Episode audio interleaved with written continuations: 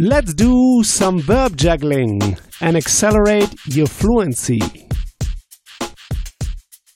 Einsteigen is to get in or to get on.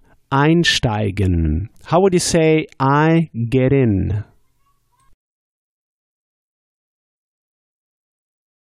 Ich steige ein. You see, ein is a prefix that is separated and kicked to the end. Ich steige ein. How would you say you get in? Du steigst ein. How would you say you, sir, get in? Sie steigen ein. Sie is the formal way of saying you. Actually, is you, sir, or you, madam. So it's for both genders. Sie written with a capital S. The formal or polite way of saying you. Sie, you, sir, or you, madam. Sie steigen ein. How would you give a command? How would you say, get in? Steig ein. How would you say, get in, sir or madam? Steigen Sie ein. You see, for du, so let's say for a friend, we say just steig ein with no ending. Steig ein. But when we use the polite version of you, you sir or you madam, Sie, then we say steigen Sie ein. How would you say you should get in? Du sollst einsteigen. You see, here we use the modal verb should or shall. Du sollst, you should, or you shall. Du sollst einsteigen. Here we're using two verbs. Here now, einsteigen is the second verb, so it is together again and kicked to the end. Because you remember, in German, whenever we have two verbs or two parts of verbs, the second one is kicked to the end. So before we used the prefix ein and we kicked it to the end. Now we're using it as a full verb, but the second verb, and it's also kicked to the end. Du sollst einsteigen. How would you say, where to should I get in?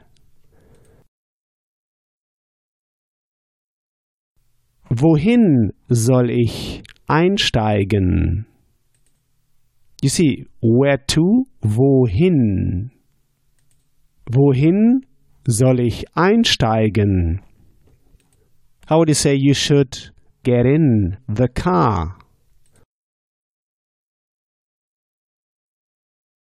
Du sollst in das Auto einsteigen.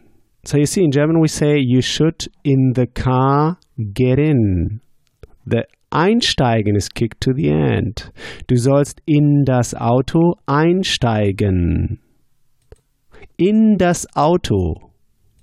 In is a preposition that can trigger the dative or the accusative. Here triggers accusative because we're asking the question where to, wohin. So it implies a movement, an action. So it triggers the accusative. So in das Auto. Du sollst in das Auto einsteigen. How would you say you should get on the bus? Du sollst in den Bus einsteigen. You see, here we say in den because in triggers accusative and der Bus, actually masculine, in accusative becomes den Bus. The accusative, uh, the accusative masculine article is den. Du sollst in den Bus einsteigen. How would you say you should get on the tram?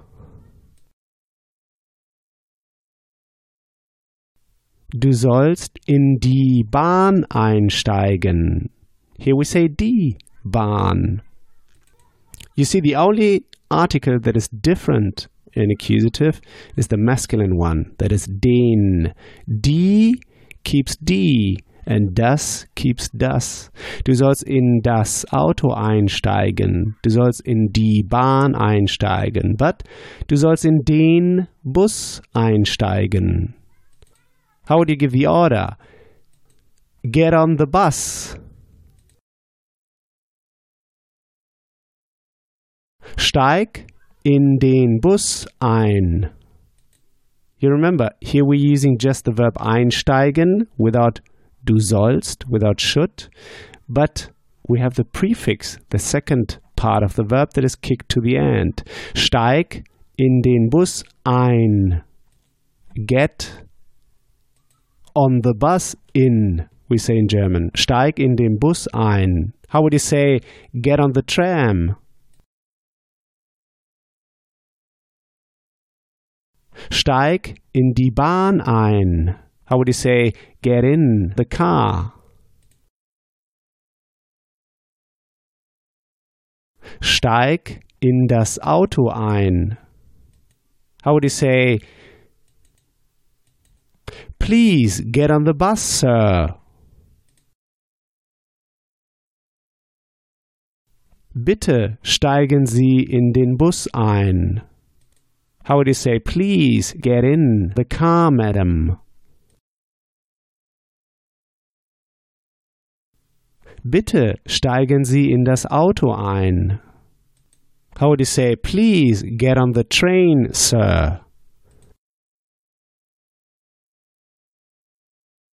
Bitte steigen Sie in den Zug ein. Great! Next time we'll go through the verb to get out, aussteigen, to get out, like to get out of the bus.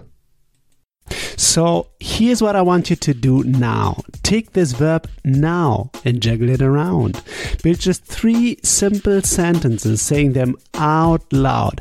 Just three simple sentences. This will take you just one minute. In the next episode, you'll hear my take on this verb. So talk to you soon. Bis bald. If you want to get the script and translation of the key sample sentences I use in each podcast lesson, just head over to herrprofessor.com slash podcast and sign up to my newsletter at the top of the page. And in order to receive my emails, make sure to confirm your subscription in the first email I sent you.